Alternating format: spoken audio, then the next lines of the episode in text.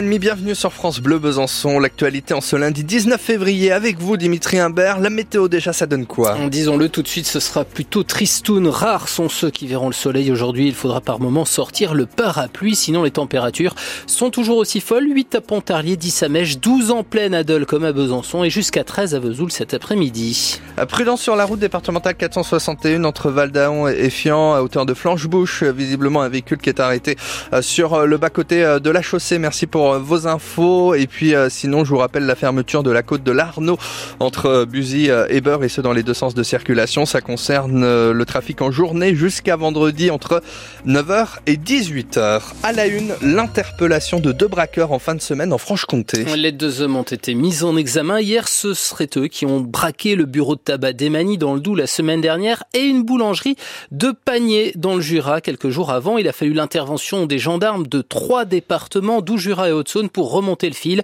C'est une voiture volée en Haute-Saône qui les a mis sur la voie, une Clio. Les deux suspects ont fini par être arrêtés dans la nuit de jeudi à vendredi en Haute-Saône, Philippine Thibaudot.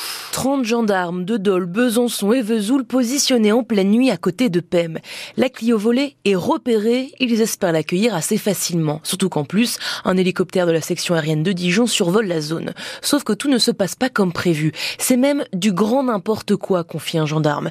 Vitesse à 150 km heure en ligne droite, stop grillé, ligne blanche dépassée. La C3 refuse de s'arrêter. S'ensuit alors une folle course-poursuite de 50 minutes entre Bus-et-Légy en Haute-Saône et Mazerolles-le-Salin dans le Doubs. Vers une heure du matin, les gendarmes se retrouvent finalement nez à nez avec les fuyards et les interpellent. Placés en garde à vue, puis présentés ce week-end à un juge d'instruction du parquet de Vesoul, ils ont tous les deux été incarcérés provisoirement, l'un à la maison d'arrêt de Belfort, l'autre à la maison d'arrêt de Vesoul. Les précisions de Philippine Thibaudot qui vous a mis tous les détails sur cette histoire sur le francebleu.fr Besançon. Ah, dans l'actualité aussi, ces nombreux incendies hier dans la région. À Courtefontaine dans le Jura hier soir, mais aussi aux Auxons au nord de Vesoul dans l'après-midi, avec à chaque fois du relogement pour les occupants de ces deux maisons. Et puis à Besançon, un feu a pris hier midi euh, à raison de détritus dans un parking souterrain rue de l'Industrie, heureusement sans causer de dégâts sur les voitures. Alors que le trafic des trains doit reprendre normalement ce matin à la SNCF après la grève des contrôles une autre mobilisation se profile, celle des aiguilleurs. Sudrail a déposé un préavis de grève de vendredi 11h à samedi 23h en plein chassé croisé des vacances d'hiver avec toutes les zones. Les revendications sont du même ordre que celles des, des contrôleurs, recrutement et augmentation des salaires.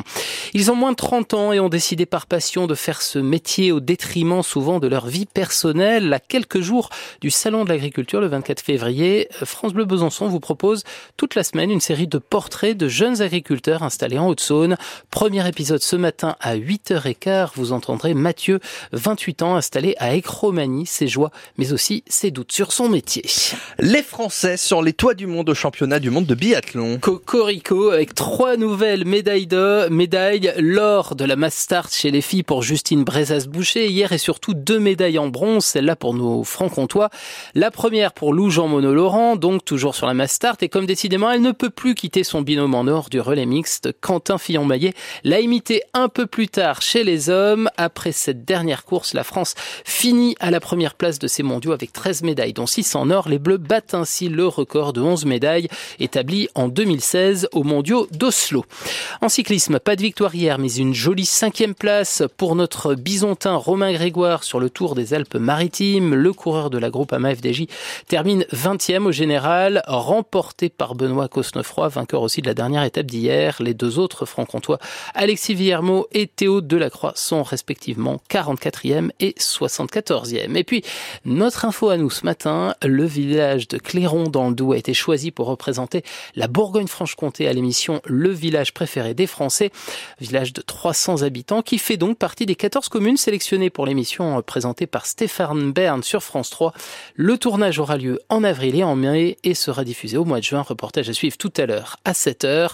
Vous pouvez voter pour votre village préféré dès 10h sur le site internet de France Télévisions ou par téléphone au 32 45. Attention, c'est payant.